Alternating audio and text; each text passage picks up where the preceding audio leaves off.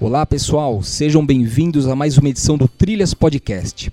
Bom, para este projeto estou aqui com Rodrigo Brandão, que acaba de lançar um trabalho pelo selo Comets Coming e também pelo selo Sesc. E Rodrigo, como também conhecido como Gorila Urbano, tem uma boa bagagem na música e na arte brasileira.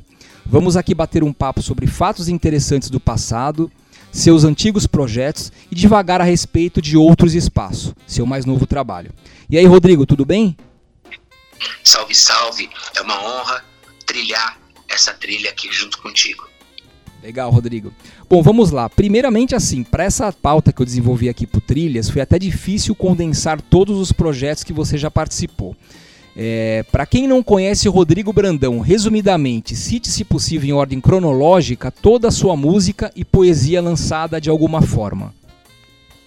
Oh, começou nos anos 90, onde eu fui convidado para participar de uma banda grande de oito pessoas chamada Lucy Ducks que inicialmente tocava surf music, mas que foi abrindo o repertório tanto para coisa dos grooves latinos quanto do funk soul, que já era minha cara.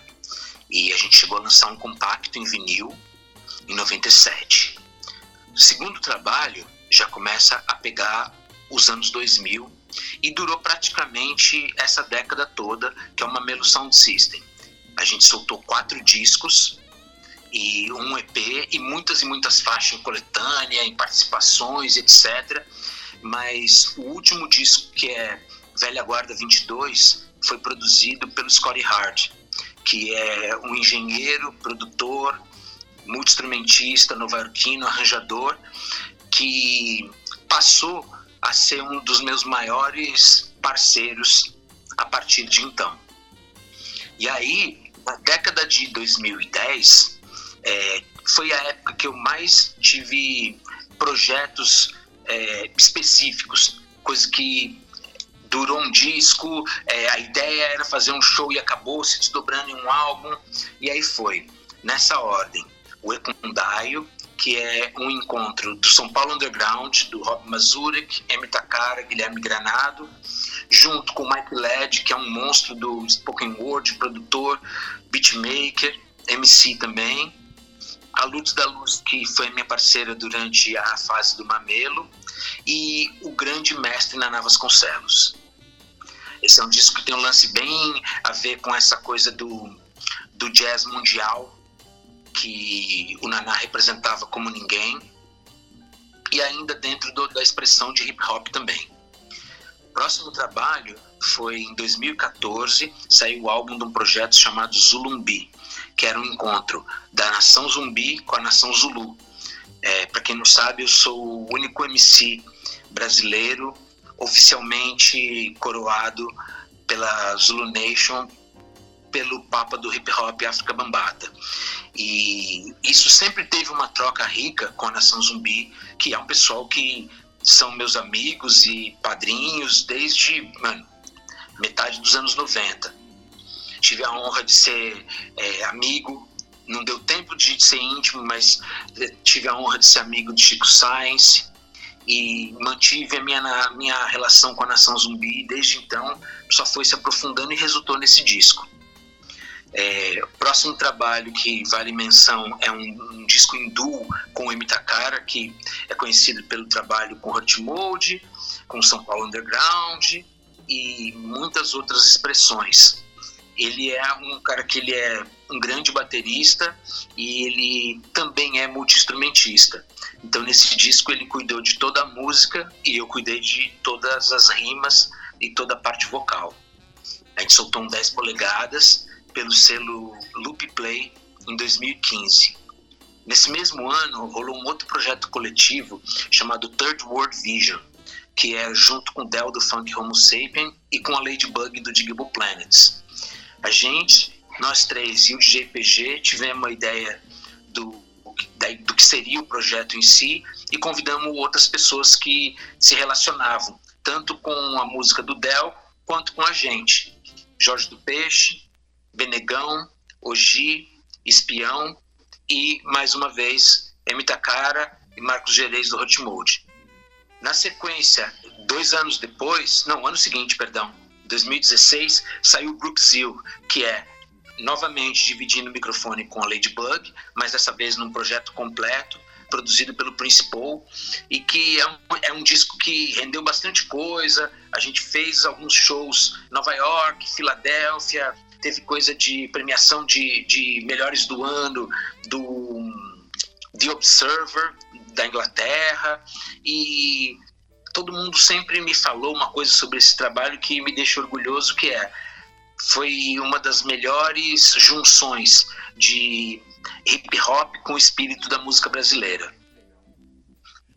Quando essa fase acabou, foi quando eu olhei para um lado, olhei para o outro, isso era começo de 2017, e eu entendi que estava na hora de dar um passo diferente, de assumir uma mutação e a mutação que já estava acontecendo era a de trabalhar com o formato de spoken word e com a, situação de improvisação livre, tanto da lírica quanto no instrumental.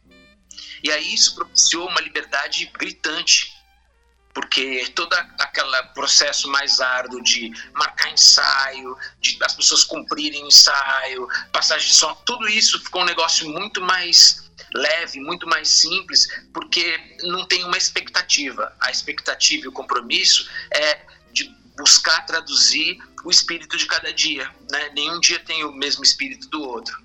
Então, isso para mim trouxe uma, uma liberdade e uma pluralidade muito grande.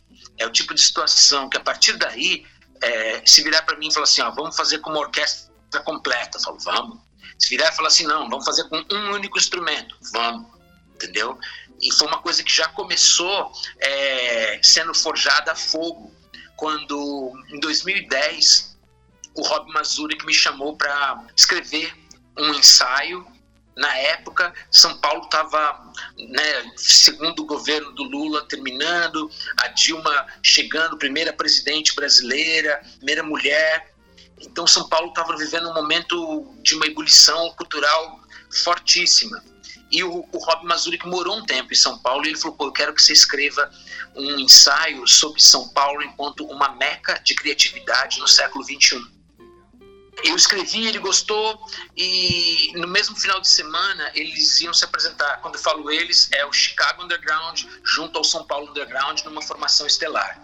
Eles iam se apresentar e se apresentaram duas vezes é, acompanhando Faroa Sanders.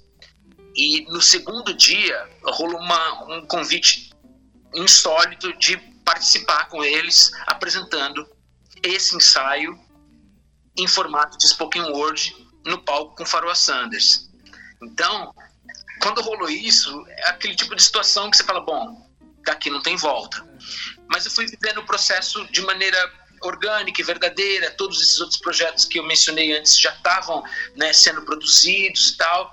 E aí eu fui regando né, a plantinha do spoken word, da improvisação livre, é, nas horas vagas, mas sempre fui fazendo. E aí quando chegou em 2017, o Thiago França me convidou, porque ele estava com uma residência no estúdio da Red Bull e o projeto que ele tinha apresentado era de ele produzir discos de estreia. E no caso, apesar de já ter feito tantos álbuns na vida, nenhum deles era com meu nome, sempre foi sobre sobre alcunhas coletivas. Eu sempre gostei muito do projeto da história do coletivo. Eu sempre acredito que é, quanto mais a gente tiver em grupo e, e colocar aquilo que representa todo mundo, vai tender a ser um negócio mais forte do que se for só né, a minha ideia, depois eu fiquei aqui discutindo com meu ego. Eu sempre gostei da ideia do coletivo. E aí, na hora de fazer uma estreia solo, eu também dei um jeito de fazer isso de modo coletivo, que foi, eu peguei todos os músicos com os quais eu tinha vivido o verbo nesse formato spoken word improvisação livre e convidei todo mundo para participar do disco, imaginando que metade talvez não pudesse, né? A agenda de todo mundo é tão concorrida, tão complicada. Mas foi uma benção, porque eu convidei 16 músicos, todo mundo pôde, todo mundo topou, todo mundo fez. E a partir daí, é, a vida foi se tornando uma coisa mais leve no sentido artístico para mim. É, de você não ter que ficar subindo palco com todas as letras decoradas. Não, é improviso. Vai, fala com as pessoas que você está sentindo na hora. Tem uns textos que eu separo, mas do mesmo jeito. Eu levo textos do mesmo jeito que o Guilherme Granado leva é, um sintetizador, mas também leva marimba e algumas percussões. Então, são mais opções para a gente ter ali e escolher. Falar, isso aqui faz sentido com esse momento? Faz sentido com o dia de hoje? Sim, então vem. Não, então não. E desde então eu tenho seguido esse modelo. Você citando aqui o passado, né, os anos 90 e tal, por exemplo, Lucy Ducks e o Mamelo Sound System, eu assisti vários shows é, e me lembro bem da sua presença de palco, realmente era algo marcante. Assim, toda essa evolução é, é pautada numa história, né, que você colocou aqui pra gente, que tem aí um, um começo muito comum, né, quando você começa de baixo mesmo, e chegar nesse ponto que você chegou de, poxa, quero ser feliz é muito legal, né? E que tem muito a ver com a segunda questão aqui que eu ia te colocar também, né? Bom, como você bem citou aí, você viveu intensamente essa cultura underground de São Paulo nos anos 90 até os anos 2000 aí e está em frequente atividade. O que você acha, Rodrigo, que mudou na cena daquela época para os dias de hoje e o que mudou no Rodrigo daquela época para os dias de hoje? Cena, eu sinto que era um negócio muito mais ilhado. Existiam alguns nichos, os nichos não se comunicavam muito bem, se é que se comunicavam, e hoje em dia é uma coisa que existem não só milhões de nichos, mas a, a interatividade de conexão, de, de conversa entre eles é total e Fora isso, existem milhões de subnichos. Chega um grau, por exemplo, uma coisa que eu vejo como uma diferença grande e que é, às vezes gera efeitos colaterais, apesar de ser maravilhosa. Que é o seguinte: antigamente você ficava sabendo, sei lá, três, quatro meses antes que ia ter, sei lá, um show do Ramones. Todo mundo ia naturalmente, seja é, o pessoal que era o público-alvo do segmento do Ramones, mas também todo mundo que se interessava por música alternativa, por cultura alternativa.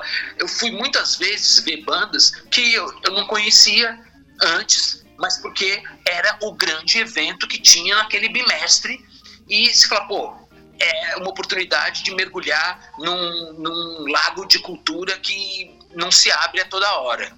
Então, nesse sentido, era muito mais faminto e muito mais degustado. Hoje em dia, por outro lado, a gente, agora não, né, obviamente, por, por conta de, toda essa questão da pandemia, mas estava é, tendo uma oferta e oportunidades múltiplas. Tinha dia que, quando você ia ver, tinha quatro, cinco coisas massa para fazer, para assistir, e aí já não dava conta. Não só isso, como também já teve vezes de tipo, eu descobri no dia, por acaso, um show que, é, sei lá, o Cumo de. Fala, pô, como que não chegou essa notícia para mim antes? Sabe? Porque existe uma overdose de informação. Então, assim, de um modo geral, eu acho que hoje está muito mais propício. É, mas ao mesmo tempo tem essa coisa, né, mano? O, o, pobre louco ele vai saborear o banquete dos mendigos como milionário algum jamais conseguirá. Então acho que também tem, tem um, um pouco disso, né? Eu não sou saudosista, é, eu acredito no viver agora e olhar para frente, mas quando a gente tem uma perspectiva, inevitavelmente você percebe coisas que é, foram perdidas e que eram brilhantes e outras coisas que eram doloridas, escassas, secas e que hoje em dia já tem né, uma verdadeira cachoeira. É, quanto a mim mesmo, né, eu sinto o seguinte: hoje em dia eu sou uma pessoa que busca evoluir a cada dia, ser a melhor pessoa que eu posso ser a cada dia.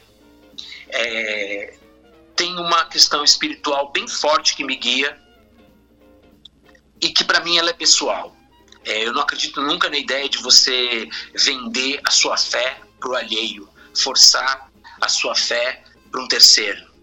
Eu sou totalmente contra isso. Mas, para mim, rolou um caminho espiritual que se abriu e que só fez alimentar cada vez mais a arte, cada vez mais a música. Enquanto que nos anos 90 eu era um cachorro louco, mano. Era cachorro louco. Tudo que eu queria saber era de prazer em todos os sentidos, sabe? Era, mano, era fuder, é chapar, é tocar, e, e é isso, sabe? Então, acho que é uma diferença bem grande, mano. Acho que era, sei lá, um, um, um, cachorro louco, muitas vezes raivoso, e hoje em dia eu diria que se fosse para colocar um animal, seria mais uma coruja. É, engraçado porque assim, cara, eu vivi boa parte disso que você falou também na pele, né? Essa questão dos anos 90 era muito louco mesmo, porque é, eu acho que foi o estopim de tudo, assim, em termos de informação e de mudança, principalmente na cultura musical do mundo, né? Quando você fala, por exemplo, do movimento grunge, depois passando pro Brasil com o Mangue Beat, sabe? O próprio Miranda. Cara, era cada coisa que acontecia que você fala, porra, tipo, sei lá, cinco anos atrás ninguém imaginava que isso poderia acontecer, né? Então acho que se eu for usar a palavra certa, né? Poxa, os anos 90 foram uma overdose de tudo, né? Que pôde se existir assim, de bom e também de ruim, né?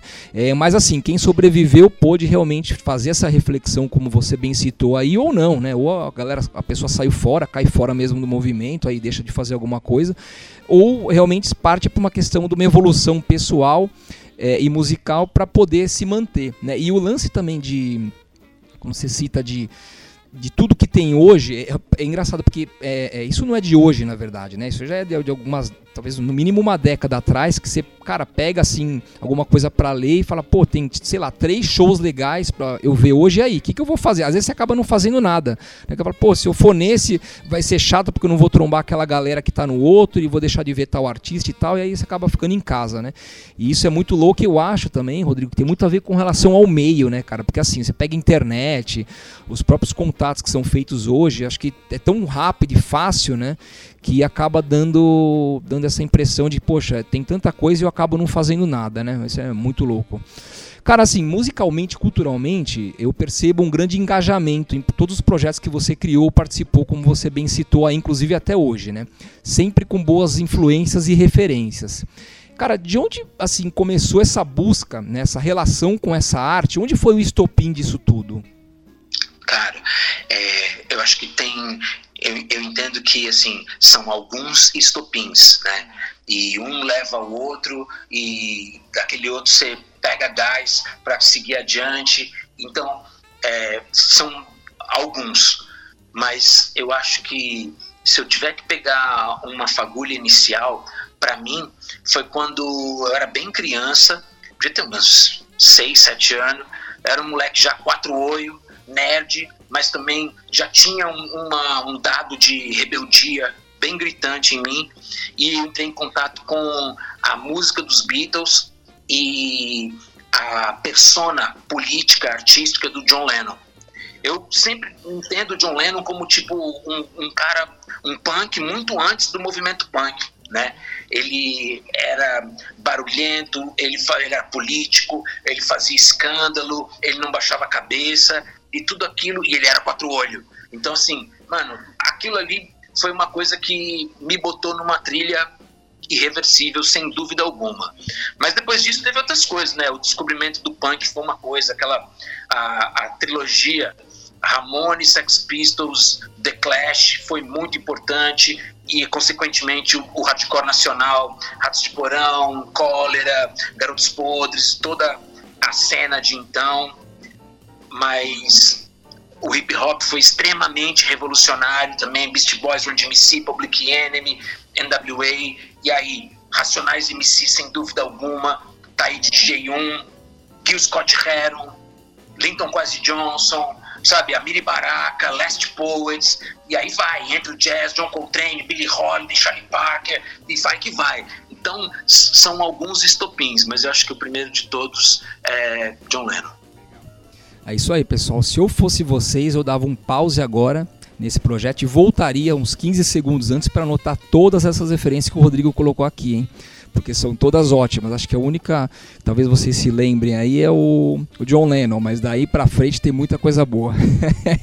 eu depois vou fazer minha lição de casa para anotar aqui também. Bom, Rodrigo, você acaba de lançar aí por meios digitais e físicos, né, do caso o vinil, então consagrado vinil aí, outros espaços. Como você definiria, cara, esse trabalho? Cara, eu acho que o jeito mais sincero de te responder isso é, é o voo mais alto que eu já usei até agora.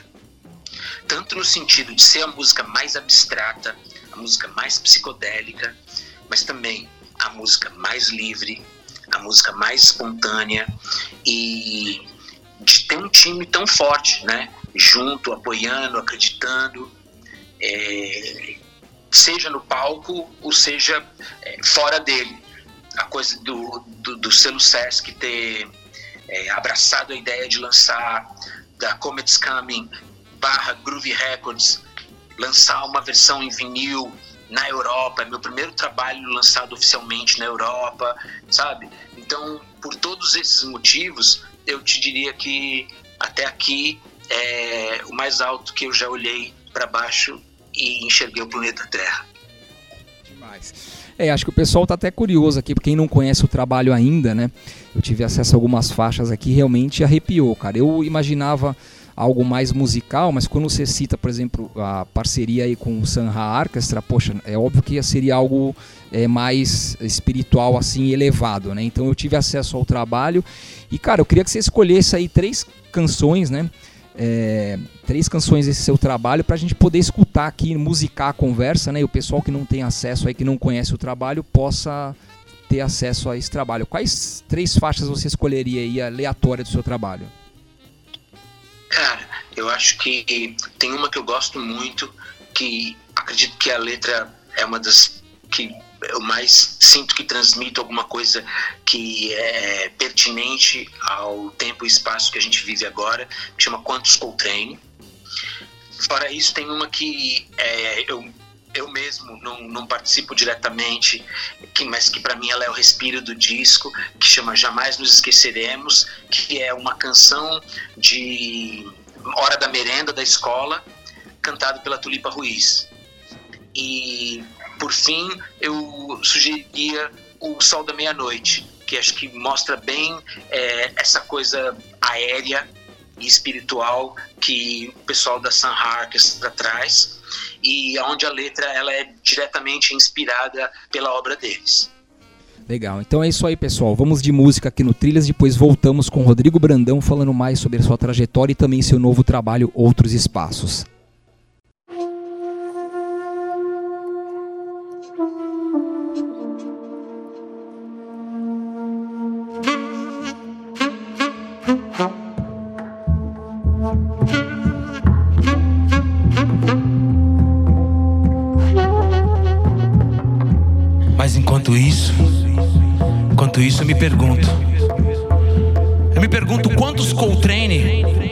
Calado a bala de Colt 45 pela rota antes de emitir uma nota sequer dos seus respectivos saxofones.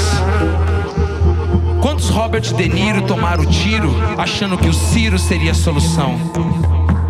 45 é o número do Colt, lá dentro do lar, partido ao meio.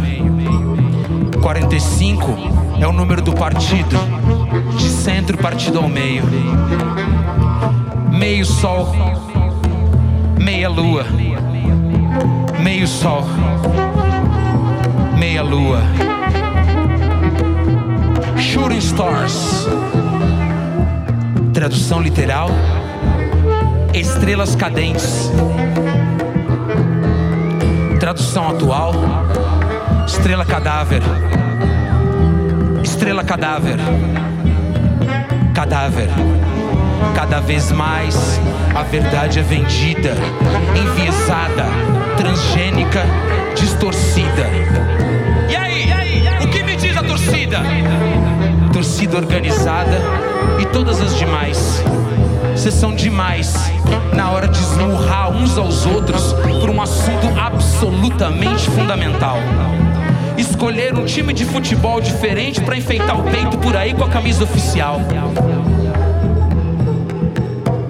Quando a causa é nobre, como o incêndio deliberado da Amazônia, ou, generalizando, o futuro do país, o futuro do planeta, aí ninguém faz nada. Tá mó corre, mano Correria essa semana tava mil grau. Se gritar pega ladrão, não fica um, meu irmão. Não fica um. E eis que volta o bumerangue da pergunta. Quantos Pelé perderam a vida pelado por aí?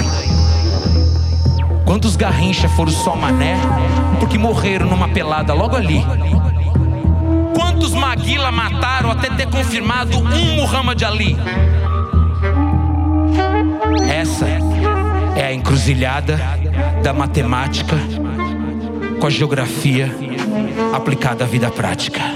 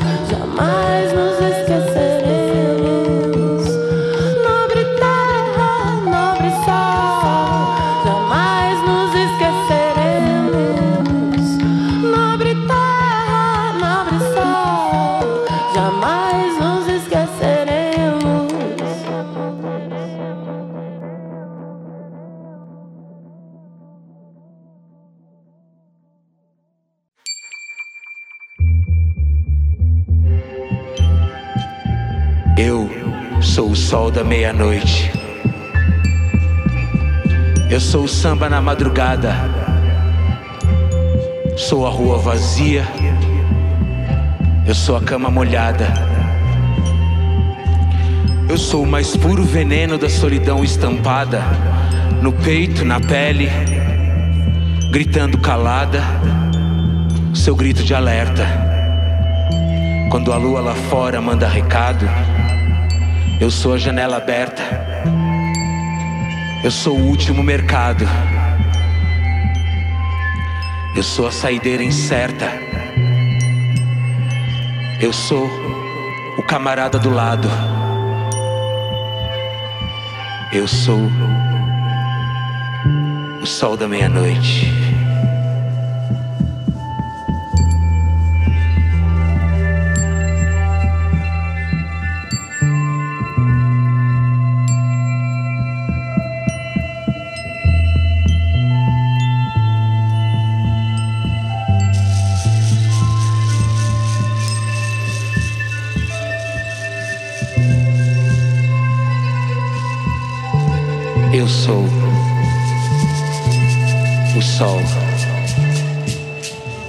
Meia-noite.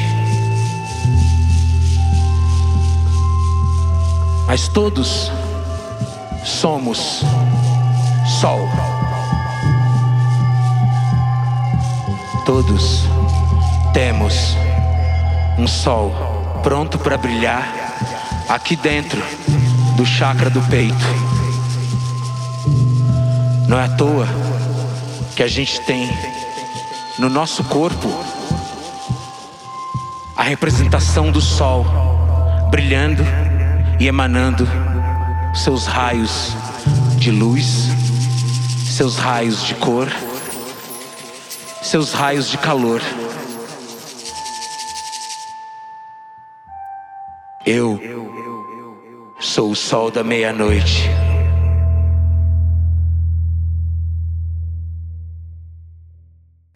É isso aí, pessoal. Voltando aqui com Rodrigo Brandão, falando sobre seu novo trabalho, Outros Espaço. Bom, Rodrigo, você citou aí, eu também citei com relação à participação da Sanha Orchestra, né? Cara, como se deu esse encontro e a oportunidade de gravar com esse pessoal? Mano, esse é o tipo da coisa que eu só posso classificar como espiritual. A impressão que eu tenho é que uma hora abriu o céu e o Razão, lá do alto de onde ele está, mirou na minha testa. Porque um dia eu recebi um convite do Festival de Mors, na Alemanha, e eles já me chamaram assim: falaram, oh, a gente quer que você venha para cá para se apresentar na noite de abertura do festival, no palco principal, numa sessão de improviso com um baterista alemão chamado Baby Gunter Sommer, que já tinha 80 anos também, é uma figura japonesa especializada em ruído, chamado Toshimaru Nakamura, e ninguém menos que Marshall Allen, que na época ele estava com 95 anos. Né? Então, assim, é aquelas coisas. Eu já tinha assistido várias vezes apresentações da Sanha Orchestra, né? Tenho vários discos, é, já tinha visto os documentários, filme, é uma coisa que sempre falou muito alto para mim, mas de um lugar de distância, né? Para mim sempre foi uma coisa de eu aqui e eles lá em cima. Então quando rolou isso foi um negócio muito forte para mim. E não só a coisa de fato aconteceu, como ela fluiu de uma maneira muito forte, muito formosa. E quando a gente terminou Chegou no hotel de volta no final da noite, o Marshall estava me esperando na porta do hotel, me deu um abraço e falou: agora a gente tem que fazer mais. A gente tem que fazer isso mais vezes. Mano, aí foi aquelas coisas assim, eu tava com a cabeça rapada, senão eu arrancava, arrancava os cabelos, tá ligado? E aí a gente teve essa chance. Alguns meses depois foi confirmada a ida da Sanha Orchestra para abrir o Sesc Jazz Festival de 2019 e a gente aproveitou essa brecha para levar adiante o nosso encontro. E o levar adiante foi ele trazer a turma dele, né? Que foi o Danny Ray Thompson, que é uma figura também importantíssima na história da orquestra e que poucos meses depois passou.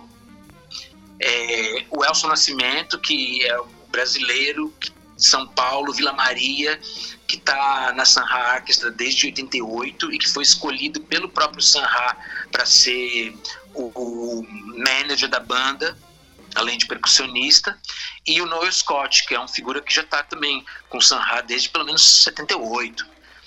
E da minha parte, o que, que eu fiz? Eu trouxe a galera que já estava me acompanhando, já estava me apoiando no trabalho anterior, no Outros Barato. Foram 16 músicos, mas aí conforme foi rolando a coisa dos shows ao vivo, foi é, se depurando um núcleo principal. E esse núcleo principal estava lá, que era Guilherme Granado, Marcos Gerês, representando o Hurt Mode, Tiago França, Jussara Marçal, representando Metametá, Paulo Santos, gênio da percussão, representando o Octi, Thomas Horrer, saxofone, rabeca, mano, monstro também. E a gloriosa Tulipa Ruiz. Aí essa galera toda se juntou com o pessoal da orquestra, virou uma big band de 12 pessoas. Caraca, só o pessoal da pesada mesmo, né? Demais. Bom, além da própria Sanha, que obviamente foi uma influência musical para você, né? Quais foram é essas influências mesmo, assim, em termos de, de cultura e de música, tanto estrangeira quanto brasileira, para você concluir o Outros Espaço? Cara, acho que a primeira coisa que eu tenho que mencionar é o candomblé. O candomblé foi um negócio que realmente pautou a minha vida desde o dia que entrou. E não só espiritualmente, mas até no sentido estético mesmo, sabe? É, o uso de bastante percussão, é, o canto de aquilo que a gente chama de zuela, né? Canto de terreiro. Então essa é uma, uma influência primordial. Mas falando mais de nomes assim, é, tem esses, esses caras que já te falei, né? Os grandes titãs da spoken word são inevitavelmente gente que me influencia. É, George Clinton, Parliament Funkadelic, Lee Scratch Perry, sem dúvida alguma, muito, porque tem essa fita, né? Eu, eu nunca fiz reggae, mas eu amo reggae e a conexão do lance espiritual e político na mesma música é algo com o qual eu me identifico. Então, isso também ajudou a pautar bastante. Mano, sem falar do Brasil, né? Tem, poxa, toda essa galera. Jorge Ben, Gal Costa, Maria Bethânia, Tim Maia, pessoal mais antigo, né? É, mas também o que? Pedro Santos, Krishnanda, Orquestra Afro-Brasileira, todas essas coisas que são é, um Brasil mais estranho, né, que ganhou um pouco mais de projeção nos anos 2000, mas que era gente que já estava fazendo coisas inacreditáveis nos anos 60, que até hoje são totalmente modernas. Então esse pessoal com certeza também conta muito e como já falei, coisa do Racionais para mim é muito forte e em específico a figura do Mano Brown, o discurso do Mano Brown, é, a, o tipo de articulação que ele tem da palavra falada no palco, sabe? É um negócio que para mim bate muito forte também. E essa coisa do jazz livre, né? Art Ensemble of Chicago, é, a fase do Coltrane junto com Alice Coltrane e o Pharoah Sanders, toda essa fita que a gente, o pessoal hoje em dia usa o termo que eu acho bem interessante de spiritual jazz, também o negócio do Carne, Brian Jackson, pô, tem muita coisa que bate forte. Azimuth. Pô, a gente podia ficar nessa pergunta até amanhã, sabe? E quanto mais você fala, mais eu fico lembrando dos trabalhos, né? Dos, das capas de disco, tipo Cristinando, Orquestra Afro-Brasileira, do Jorge Ben. ah, fica pirando aqui, fica realmente até altas horas. Bom, mas acho que é uma, um belo de um, de um, condensado aí, né? De música e cultura, tanto brasileira quanto estrangeira, que dá no seu trabalho aí, é, bem profundo, né? Eu até costumo brincar que é o tal do Brasil profundo. E isso também, Rodrigo, tem muito a ver com a questão do afrofuturismo, né? Que é um termo não, ainda não tão usado no Brasil, né? Assim, digo em termos históricos, né, algo um pouco mais recente aqui, mas que já era muito utilizado pelo, pelo Sanhai também por toda aquela trupe que acompanhava ele. Né? Como que você enxerga, você é uma pessoa que obviamente está muito mais por dentro disso do que eu, por exemplo, né, falando mais por mim, é, como você vê isso nos dias de hoje na música e como ela pode ter relação com outras pessoas que não estão envolvidas na música ou nesse tipo de arte? Cara, eu sinto o seguinte: é, a influência do afrofuturismo na música contemporânea ela é tão gritante a ponto da irmã da Beyoncé fazer um festival né, curado por ela e ela coloca no ano passado isso em uma das noites uma das principais atrações é a Sanha Orchestra. Então assim esse dado de afrofuturismo eu sinto que ele é muito gritante hoje em dia. Poxa olha o filme do Pantera Negra Wakanda Aquilo ali é Sanhai George Clinton para tudo quanto é lado, né? Os pretos com nave espacial, com tecnologia de ponta, tudo isso para mim são ecos do afrofuturismo na cultura de massa contemporânea. E agora, como isso se relaciona com a pessoa que não tem nada a ver com isso diretamente? Mano, toda vez que a arte está propondo que a gente olhe à frente, ela já está influenciando geral. E mesmo um moleque que não faz ideia quem é o Sanha ainda, foi no cinema, pirou, vendo o Chadwick Boseman encarnar um personagem que já existia nos quadrinhos há muito tempo, mas que nunca tinha ganhado tamanha força como é o Pantera Negra. É, acho que você respondeu bem, é um belo exemplo. Eu, por exemplo, nunca tinha feito essa analogia, mas faz todo sentido, né? É, e no Brasil, cara, como que assim, é, é onde existe nessa né, grande mixigenação de culturas, povos e ideias, na sua concepção, como podemos e devemos fazer esse resgate do passado, utilizar no presente e criar um futuro melhor? Pensando nisso que você acabou de dizer aí. Cara, quando eu falo sobre Brasil, é, eu sempre me sinto um pouco atravancado, porque a minha perspectiva é de São Paulo SP. E São Paulo SP não é o Brasil. É uma estranha ilha que tem brasileiro, tem influência brasileira no meio do Brasil, mas São Paulo é, é um troço diferente do Brasil, né? O Brasil, é, de forma idílica, o Brasil ele é verde. São Paulo é cinza. Então, sempre que eu estou falando de, de Brasil, eu estou falando de São Paulo, porque é o que eu conheço de fato. O que eu vi fora isso, porra, tem muita coisa maravilhosa, muita coisa que me admira, mas eu não tenho toda essa profundidade para analisar e para falar em nome de.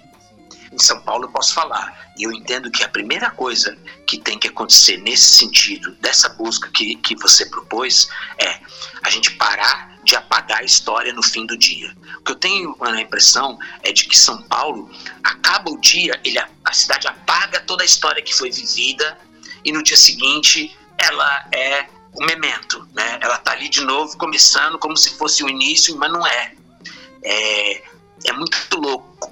Agora passando tempo em Lisboa, aqui o pessoal tem uma, um cuidado muito grande com o passado ele não é esquecido, ele não é apagado, ele não é jogado de lado, ele segue sendo valorizado.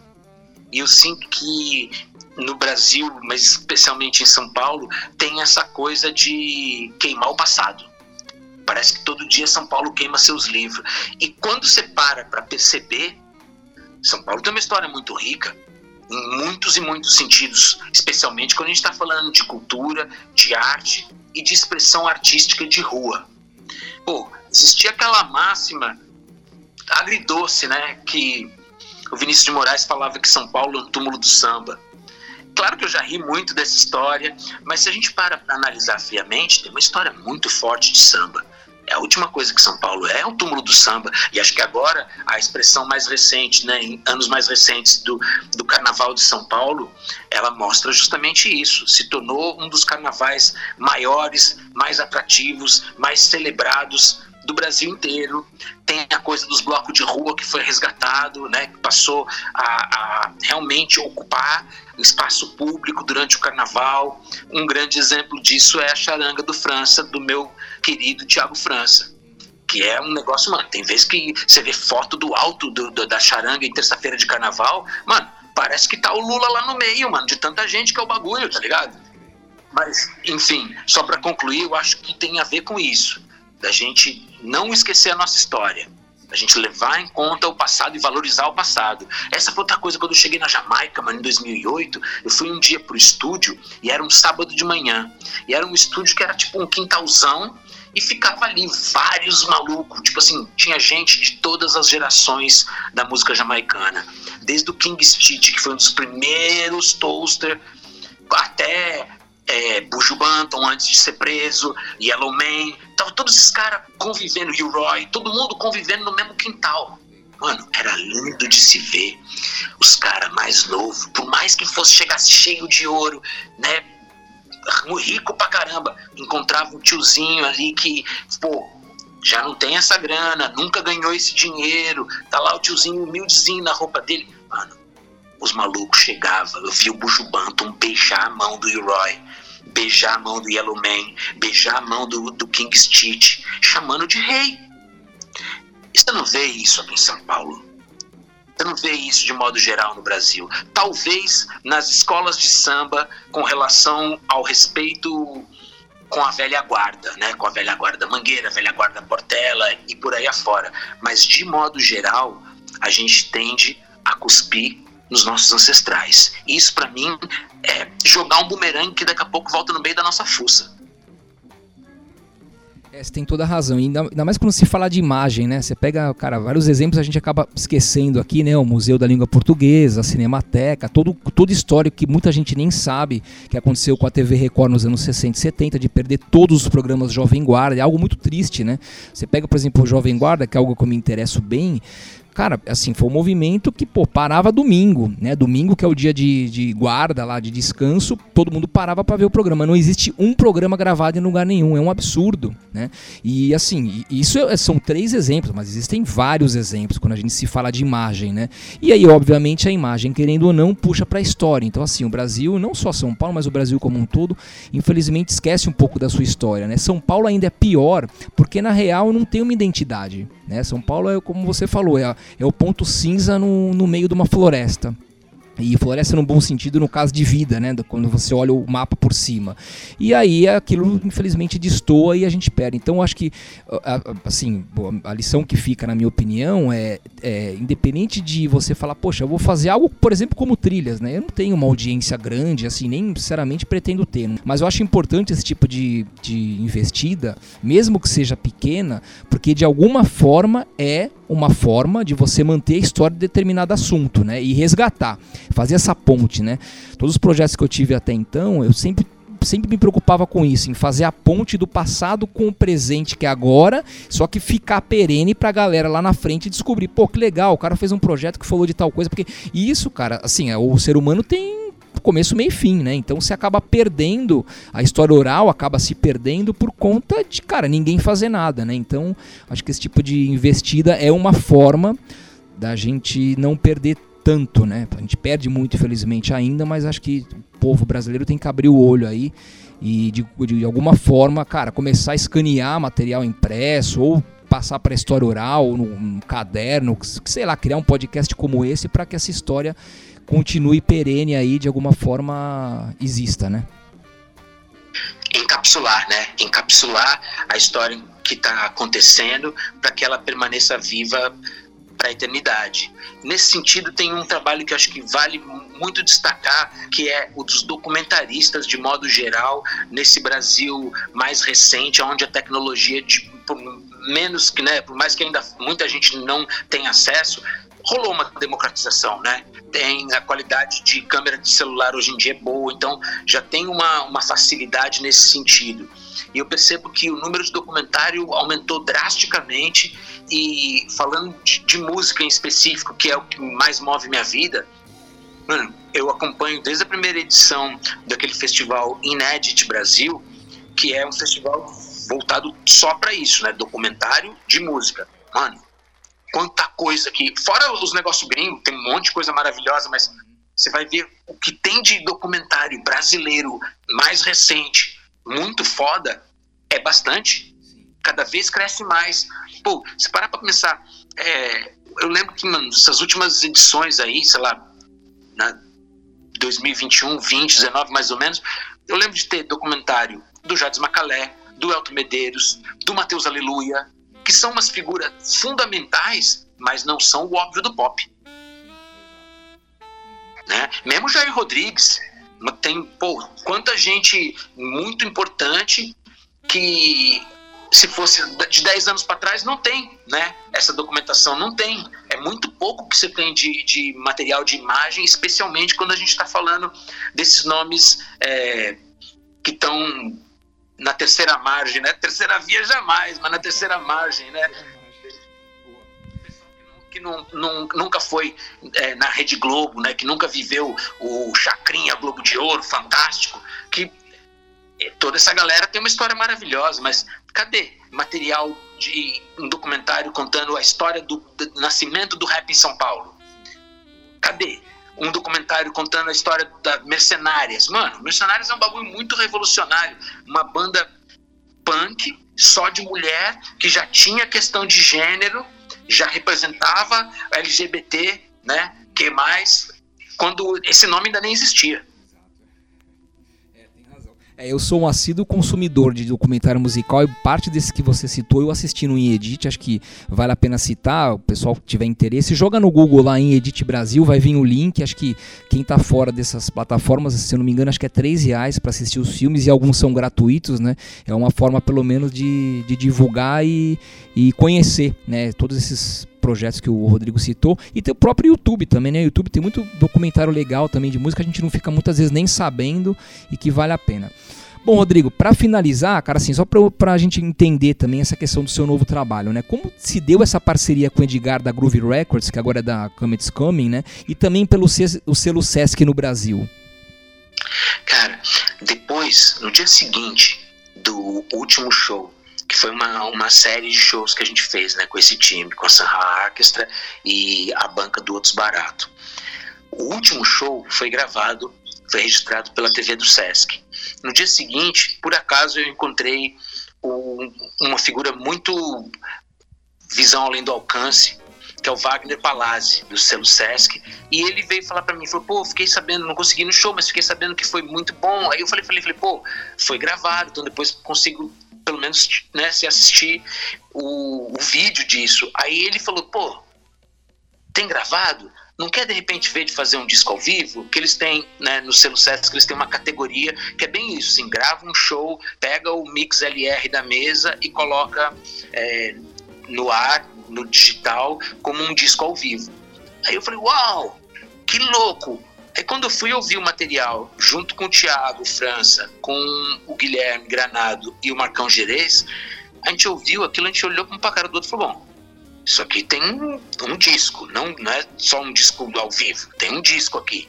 E aí foi para a mão do Scott Hard, que é a figura que eu te falei, que é um engenheiro de som exímio, Jedi, que ele daí deu o trato para não ficar com aquele som de ao vivo, né? Que acho que muitas vezes o pessoal faz uma gravação buscando que tenha o barulho da plateia, mas no nosso caso não é, não é uma música que o público canta o refrão, né? Então a gente procurou extrair mais qualidade do que interação com plateia na hora do resultado do disco. E aí, no meu entender, ficou, cara, o melhor dos dois mundos, no sentido de ter aquela energia, aquela pegada que só o palco te traz, mas ao mesmo tempo ter a qualidade da ciência sônica propícia do estúdio. Então foi isso, o selo, o selo Sesc lançou, e quando o selo Sesc lançou, eu tive uma intenção muito grande de que aquilo se transformasse em, em vinil, e especialmente no mercado europeu. E aí eu fui conversar com o Edgar, que era uma pessoa que eu já conhecia, que já era referência para mim desde o primeiro dia que eu pisei em Lisboa. E além de ter um gosto musical muito rico, de ser uma pessoa que conhece música em tudo quanto é estilo na sua profundidade extrema, ele também é uma pessoa que tem noção do lado do mercado, né? Ele conhece todos os selos, todas as lojas. E aí eu, eu falei, vou mostrar para ele o disco numas de tentar entender se tem algum selo que ele conhece que possa fazer sentido, porque na minha cabeça não tinha a ver com a groove, porque o perfil da groove é uma coisa mais rock garage e relançamento de música brasileira mais voltado para o soul, né? Trio Ternura, Murituri, o Frank Tone. Aí quando eu mostrei o disco para ele, ele falou: "Olha, já faz um tempo que eu estou ensaiando criar um subselo da groove mais voltado para música mais experimental, mais psicodélica, mais fora da curva de um modo geral, independente do gênero. E eu estou entendendo que esse disco ele é o disco ideal para ser o primeiro lançamento do selo. E aí, pô, para mim foi uma alegria sorrir de um molar ao outro, né? E como é que o pessoal faz para adquirir esse disco, Rodrigo? Tanto pelo selo Sesc, independente do formato, né, quanto LP? O SESC, eles, no momento, eles não estão prensando nada, até porque as unidades não estão abertas, né? Que é onde é, majoritariamente o, o, catálogo do selo Sesc é vendido. Então, quando isso reestabilizar, é, eu sei que eles têm planos de prensar um CD. Quanto a vinil feito no Brasil, eu ainda não, não tenho ideia esse vinil feito na Europa, ele é possível de ser comprado né, pela internet, é, apesar de a gente saber que o custo que tem de taxa, de frete, etc., tende a ser, em muitos casos, um fator de alienação, né? De, que impossibilita, mas existe essa, essa possibilidade sim. É, entra no Bandcamp da Groove Records, está lá para comprar e chega. Bom, bacana. Pessoal, a conversa foi muito boa. Eu também selecionei duas faixas aqui. Eu comentar que eu fiquei esses dias aí ouvindo bastante o trabalho do Rodrigo. É um trabalho bem profundo. Tem alguns que tem uma, uma temática muito, muito importante e interessante, né, de letra. É, por exemplo, Quantos Coltrane, como ele citou aqui, que seria uma das faixas que eu escolher. Mas, assim, o disco inteiro é bom, então vou selecionar mais duas faixas para a gente finalizar o papo aqui. É, que é Essa Noite a Casa é Nossa e depois para finalizar com chave de ouro, uma viagem mais assim, longa e astral é Salute de Sun. É uma música também que me pegou bem assim essa parte instrumental maravilhosa. Bom, Rodrigo, você quer deixar algum recado, alguma informação aqui pro pessoal para a gente finalizar? Eu quero primeiro agradecer a você pelo espaço, pela conversa, pela ideia boa, pela profundidade e agradecer a todo mundo que está ouvindo, todo mundo que está sintonizado.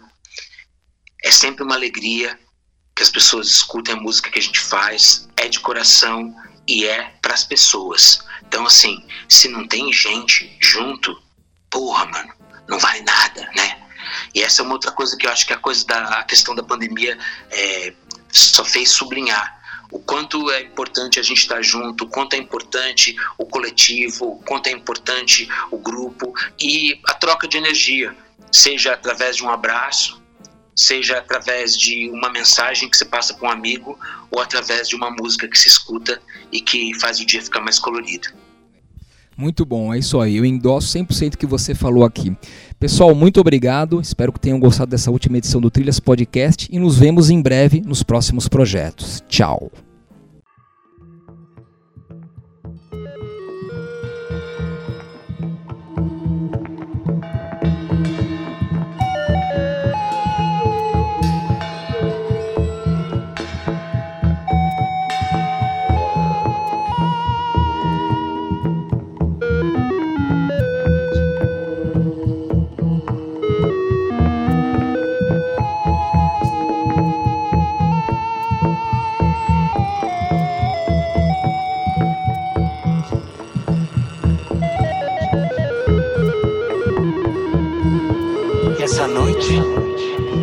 Essa noite a casa é nossa.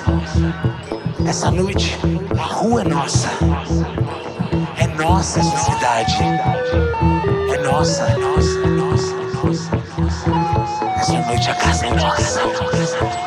Essa noite a rua é nossa. É nossa essa cidade. É nossa essa cidade. Sinal de autenticidade é o punho cerrado, num braço alçado, ao alto, ao alto, escolha de fato. Mesmo se soldado, mal intencionado, vem tirar barato do assassinato. Seja Marielle, seja Marighella, dá um arrepio na pele, dá um nó na goela. Seja sabotagem, seja speed freaks. Me diz, quem tem coragem? Crucificar o Wikileaks. Mas essa noite, essa noite a casa é nossa. Essa noite, a rua é nossa. É nossa essa cidade. É nossa. Essa noite a casa é nossa. Essa noite, a rua é nossa.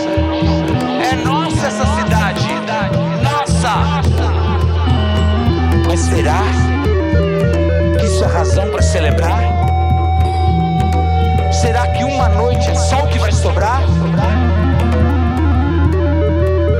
Depois disso, quanto tempo vai durar? E se tiver pressão pro teu irmão te dedurar?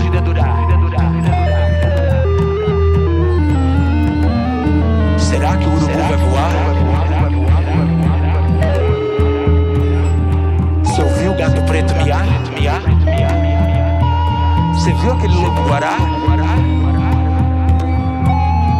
Guaraná em pé pra cheirar? Será? Será? Será? Será? Será? Que será? Que será? Será? Será? Será?